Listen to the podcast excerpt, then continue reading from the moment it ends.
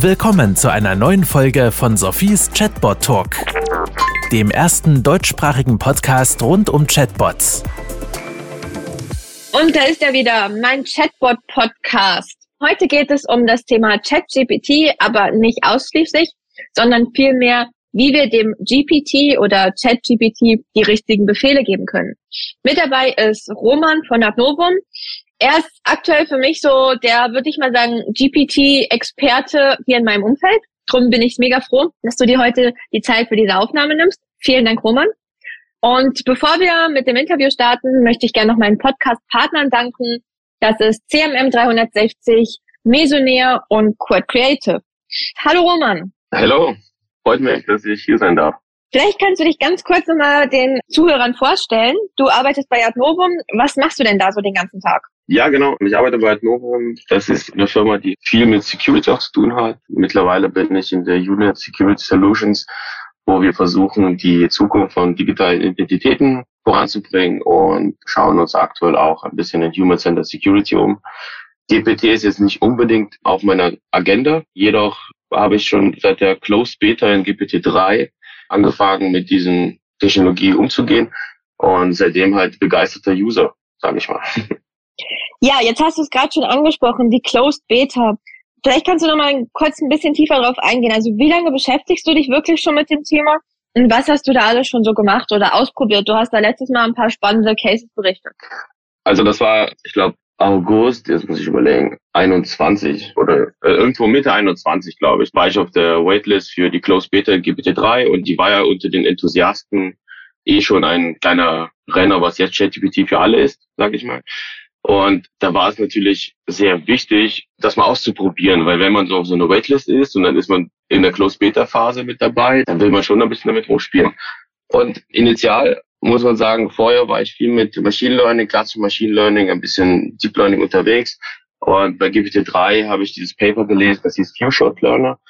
Und das hat mich ja sehr fasziniert. So, und als ich in, in GPT-3 in dem Playground dann rumspielen durfte, das war auch so eine Step-by-Step-Einführung. Also das sieht ja gar nicht so aus wie ChatGPT, dieser Playground. Man hat diesen Notepad-Editor, wo man was einträgt und dann kommt einfach Text dazu. Und das war am Anfang relativ verwirrend. Aber wenn man feststellt, dass man zum Beispiel so ein Klassifizierungsmodell erstellen kann, indem ich drei Vorschläge mache, wie zum Beispiel, ich sage Facebook ist Social Media, UBS ist eine Bank, Credit Suisse, lassen wir das, aber zum Beispiel dann Google Suchmaschine und dann kann ich irgendwas anderes vorschlagen wie Twitter und dann klassifiziert er mir, was ist denn das? Ja, indem ich drei Vorschläge, Beispiele mache, also Few Shots, hat das dann gelernt und das fand ich damals schon fasziniert und habe das immer wieder mal verwendet für hier und da mal LinkedIn-Posts zu machen, Twitter ganz oft, habe mich für Blogposts inspirieren, obwohl GPT-3 nicht die Qualität geboten hat, wie jetzt zum Beispiel mit 4 oder ChatGPT 3.5. Okay, danke für die Ausführung. Es klingt spannend, fast ein bisschen technisch, aber ich glaube, wir werden das im Laufe des Podcasts noch ein bisschen aufarbeiten. Nun lese ich immer wieder mehr zum Thema Prompt. Jetzt habe ich gelesen, man kann eine Ausbildung als KI-Prompter machen. Man kann sogar Prompt irgendwie im Internet bereits kaufen. Vielleicht kannst du zunächst mal ganz einfach erklären, was so ein Prompt überhaupt ist. Das ist nämlich, was ich vorhin technisch angemerkt habe, das ist diese Few-Shot-Learning.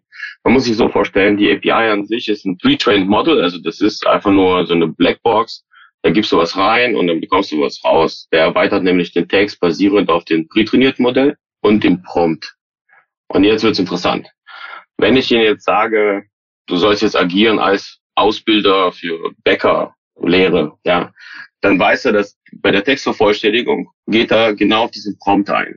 Und hinten an dem Modell wird aber nichts mehr gespeichert, nichts erweitert und nichts gemacht. Und ungefähr diese Prompt ist deshalb interessant, weil du dadurch das gesamte Modell und die ganze Sache sehr gut steuern kannst. Also man hat eigentlich nur eine API und über die Prompts hat das auf einmal ganz viele Möglichkeiten. Und das macht die Sache natürlich sehr interessant. Und diese Prompt, die kann jeder nutzen oder brauche ich da irgendwie einen speziellen Zugang für? Also der einfachste Weg, damit umzuspielen, ist natürlich ChatGPT. Ja, das ist ja im Endeffekt dieser Marketing-Gag gewesen, das öffentlich zu stellen, bevor GPT-4 rauskam.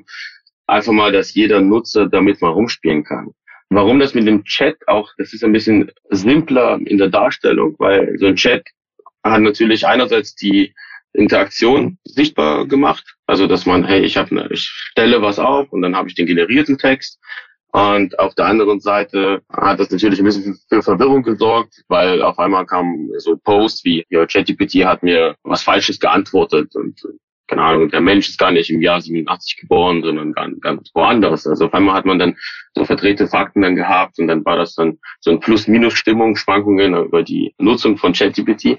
Aber wenn ich jetzt jetzt Prompt ausführe, ich kann mal so ein Beispiel nehmen. Also wenn man jetzt einfach so fragt, ich habe ein Buch geschrieben, ja, und ich möchte jetzt das vermarkten und ich bin jetzt kein Experte da drin, ich stelle ChatGPT die Frage, erstelle mir eine Marketingstrategie für mein Buch mit dem Titel X so, dann erstellt ihr ja irgendwas. Aber dadurch, dass die Informationen ja so wenig sind, ist es natürlich ein bisschen schwieriger, dass, weil die Textvervollständigung oder die Antwort in dem Fall wäre sehr allgemein, generisch, eigentlich nicht nutzbar. Also so ein bisschen gesunder Menschenverstand, sage ich mal.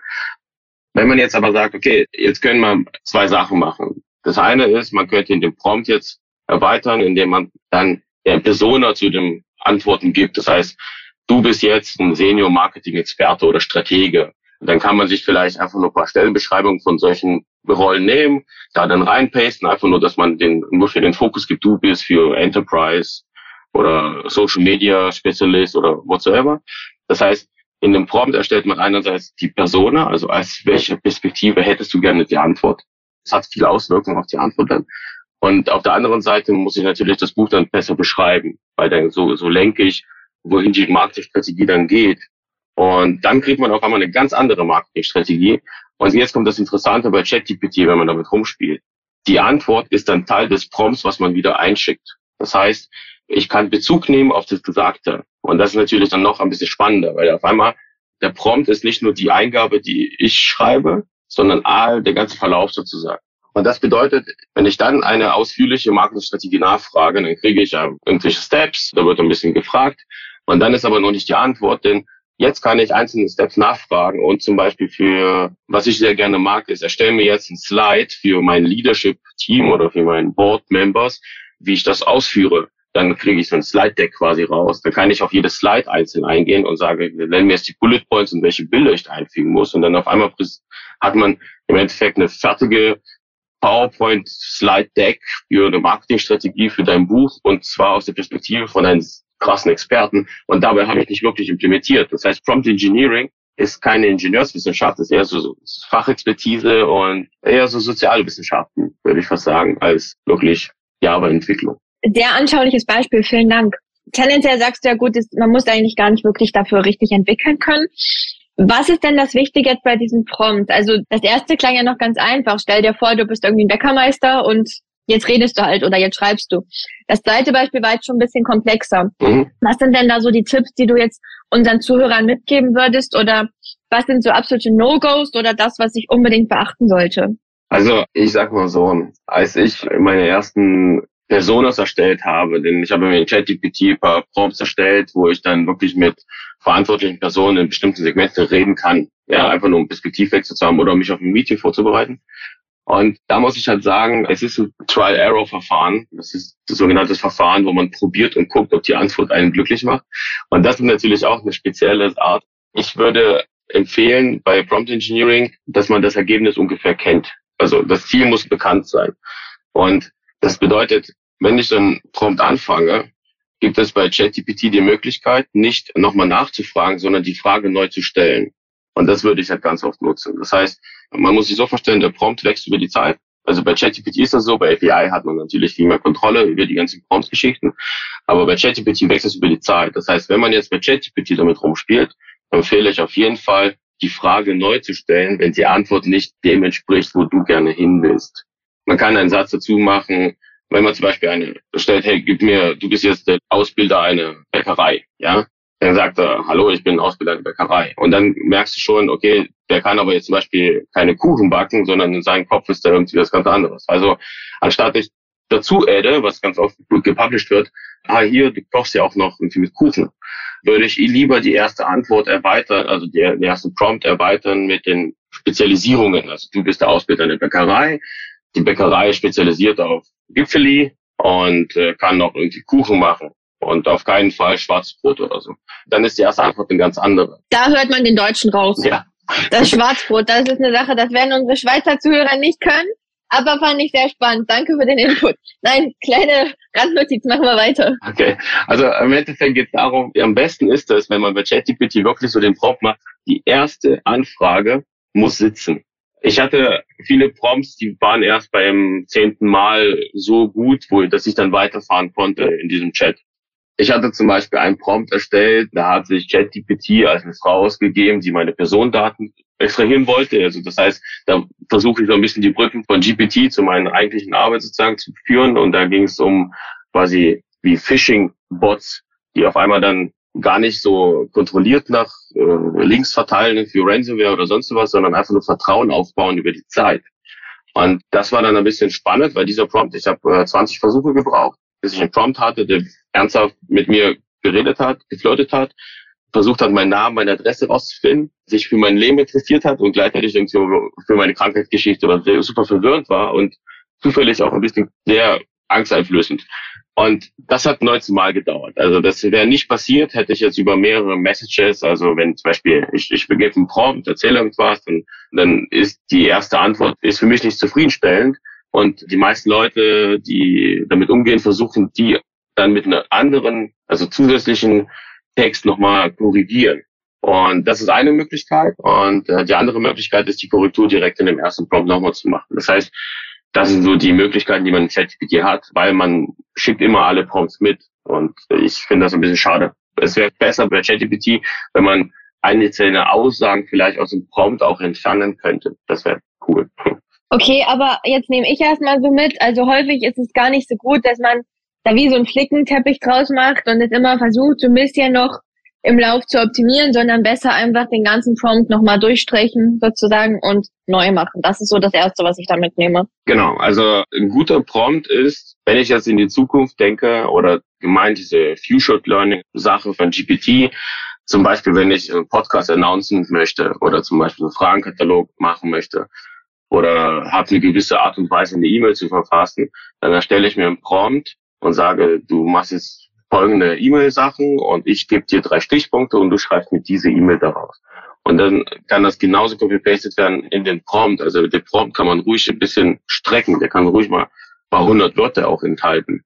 Was ich sehr cool fand, ist dieses Beispiel, wo Studenten versucht haben, ihre Arbeit zu verdecken. Also es, hieß ja irgendwie, die GPT in wissenschaftlichen Ausbildungsstätten, sage ich mal, würde dazu führen, dass viele Studenten das gar nicht mehr selber schreiben, ja, was natürlich de facto der Fall ist. Und dann gab es etwa Doktoranden, die waren ein bisschen spannend unterwegs, die haben die bisherigen Arbeiten von sich in den Prompt reinkopiert und haben gesagt, schreib das in diesem Schreibstil weiter. Und das heißt, die Arbeit, die dann von GPT generiert wurde, war dann gar nicht mehr in der Art, wie GPT immer antwortet, sondern in dem Stil, wie, wie ich die Studenten das vorgegeben hatten. Das ist natürlich auch eine sehr spannende Art und Weise, mit dem Prompt umzugehen. Das heißt, dass GPT einige Sachen nicht weiß, das heißt ja nichts. Es geht ja dann auch darum, mit dem Prompt steuert man sein Know-how, wie er arbeitet und äh, welche genauen Ergebnisse er dann am Ende präsentiert. Spannend. Ich hatte gerade genau die gleiche Idee. Ich hatte nämlich auch gedacht, hm, also tendenziell möchte ich meine E-Mails weiterhin selber schreiben. Aber es wäre natürlich mal spannend, ihm eine Vielzahl meiner bestehenden E-Mails zu geben und zu sagen, so schreibe ich. Mhm. Und dann zu sagen, okay, und jetzt antworte bitte auf all meine E-Mails. So ungefähr, oder? Genau. Bei mir war es so, ich versuche das für mich anzugewöhnen, dass wenn ich eine E-Mail schreibe, dass der Gegenüber ungefähr versteht, warum sollte er antworten, also, also welchen Mehrwert. Und den muss man so ein bisschen kristallisieren. Und es gibt ja quasi so eine Methode aus dem Buch. Die, ich habe einen Prompt erstellt, was im Endeffekt die Buchbeschreibung komplett kopiert. Und dann unter die Beschreibung habe ich gesagt, ich habe die drei Stichpunkte gegeben und das ist die E-Mail, dann habe ich paar Zeilen drunter wieder drei Stichpunkte und dann die E-Mail, die daraus kam. Das, also das habe ich eigentlich als Input reingegeben mit dem Prompt. Das war ein ziemlich großer Prompt am Ende. Und jetzt habe ich ein, in mein ChatGPT-Subscription habe ich einen Chat, wo ich drei Stichpunkte reingebe und kriege eine coole E-Mail raus.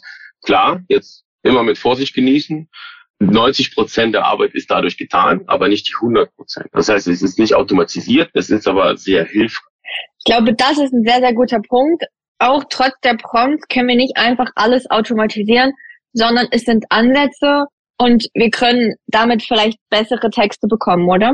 Also man muss sich so vorstellen, die ganze Engineering-Welt geht halt immer in dieses Low-Code, No-Code und Webseitenbilder und es wird immer einfacher, sage ich mal, Sachen umzusetzen. Ja, es gibt jetzt jetzt Plattformen für quasi kein Geld, wo du die Apps erstellen kannst. Also wenn die einfachen Logiken umzusetzen, ist jetzt gar nicht mehr ein Ingenieur notwendig, sondern solche sogenannte Citizen Developer, sage ich mal. Ja, also es geht dann Richtung Prozessautomatisierung, es geht dann um Low-Code-Applikationen, wie auch in Power Platform auf Microsoft Azure oder halt auch gibt's glaube ich ganz viele. Ja. Und wenn man sagt, okay, es wird immer einfacher, Sachen umzusetzen, ja, ist GPT in meinen Augen der Game Changer bezüglich KI. Ja, weil vorher, damit man zum Beispiel sagt, hey, ich will ein Text Summarization haben. Also ich möchte, kommt einer mit einem Artikel und ich will einfach nur 100 Wörter daraus generieren, die ungefähr den Kern beschreiben. Dann merkt man schon schnell, damit ich das erreiche, auf am besten irgendwie drei Sprachen, weil wir sind ja in der Schweiz, das ist ein Riesenaufwand, ja. Und dann muss man irgendwie Modelle trainieren, irgendwelche von Hugging Face irgendwelche Modelle runterladen. Das ist ein riesen Ingenieuraufwand, Data Scientist Aufwand, irgendwelche Preparation Sachen und so weiter und so fort. Und mit GPT ist halt die Möglichkeit, du hast ein Modell, das ist das GPT, und über die Prompts kannst du all diese Aufgaben machen. Und auf einmal kannst du dann sagen, hey, mit einem gewissen Prompt mache ich Text Summarization. Mit einem gewissen Prompt mache ich Klassifizierung.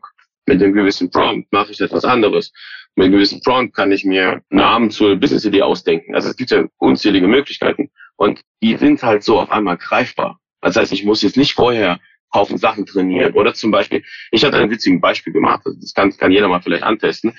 Schreib mal einen Text, wo Personendaten enthält, in dem Prompt und danach schreibst du die Personendaten, die du da drin hast in dem Text. Und das machst du mit wenigen Text, also ungefähr zehn kleine Textabschnitte, wo du danach rausstreichst, was ist der Name, irgendwie vielleicht irgendwie irgendwelche sensitiven Personendaten, wo du der Meinung bist, das sollte irgendwie geschützt sein.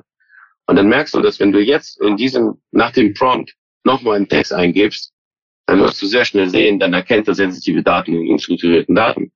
Und da habe ich jetzt nicht wirklich viel implementieren müssen oder trainieren müssen.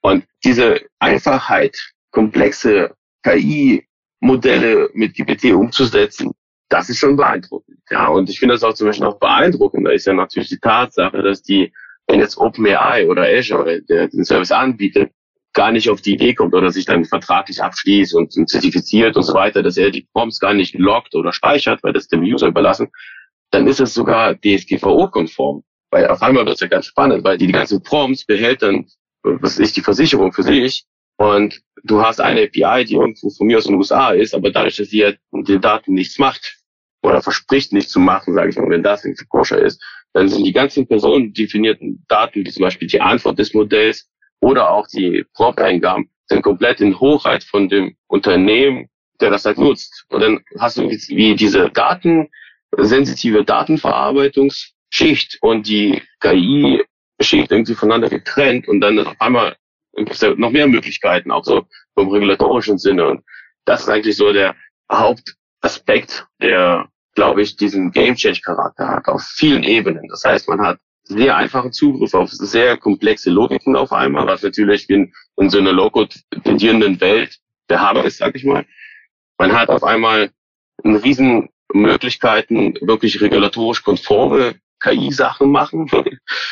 Und das sind so die Sachen. Und natürlich, dass jeder das machen kann. Also das heißt, auf einmal muss man sich dann überlegen, jeder kann lernen, schnell mit ChatGPT solche Prompts erstellen. Und das ist eigentlich nicht schwierig. Du brauchst halt in deinem Umfeld, du bist Experte für irgendwas und kannst es in deiner normalen Muttersprache beschreiben, dann kannst du mit GPT genau da irgendwelche Prozesse optimieren. Einfach nur, weil du das in deiner natürlichen Art und Weise besprechen kannst. Du musst weder Java lernen, noch irgendeine Plattform lernen, noch irgendwas. Das macht die Sache halt natürlich schon cool. Vielen Dank. Ich fand es wahnsinnig spannend, was du gerade auch zum Thema Datenschutz gesagt hast, beziehungsweise Trennung der Daten. Die API liegt in Amerika. Die Daten, die wir sammeln, speichern wir dann vielleicht bei uns ab ich glaube, das geht für heute fast ein bisschen zu weit. Ich würde das wahrscheinlich gerne in eine nächste Podcast-Folge schieben. Aber ich fand es sehr spannend und danke dir über alles, was du uns zum Thema Prompts, Befehle geben oder wie wir eben mit diesem Chat-GPT umgehen können, wie wir es wirklich für uns gut nutzen können, so dass eben vielleicht nicht jede E-Mail gleich aussieht, sondern dass wir da auch unterschiedliche Tonalitäten reinbekommen oder ähm, unterschiedliches Hintergrundwissen. Von dem her, Roman, vielen, vielen Dank für deine Zeit, vielen, vielen Dank für deine Insights. Ich bin mir sicher, wir werden noch mal eine weitere Folge zu den anderen Themen machen. Ich bedanke mich auch bei allen Zuhörern, dass ihr dieser Folge wieder zugelauscht habt. Ich bedanke mich bei meinen Partnern, CMM 360, Mesonair und Quad Creative. Ich bin gespannt auf Feedback. Ich freue mich auch immer über weitere Anregungen für Themen oder sonstiges, gerne auch kritisches Feedback. Und würde sagen, ich wünsche allen noch einen ganz tollen Tag und freue mich auf die nächste Folge. Auch von mir, vielen Dank. Ich habe hier keine Partner mitgebracht, aber vielen Dank, dass ich hier dabei sein durfte und würde mich freuen, wenn äh, jeder jetzt anfängt, ein bisschen mit ChatGPT umzugehen, denn Prompt Engineering wird wahrscheinlich eine sehr lukrative Rolle in der Zukunft und man sollte jetzt schon mal anfangen. Das war Sophies Chatbot Talk. Kennst du schon Sophies Buch Digitale Freunde? Darin erfährst du alles darüber, wie Unternehmen Chatbots erfolgreich einsetzen können. Bestelle jetzt dein Exemplar auf Sophies Webseite www.100mark.ch.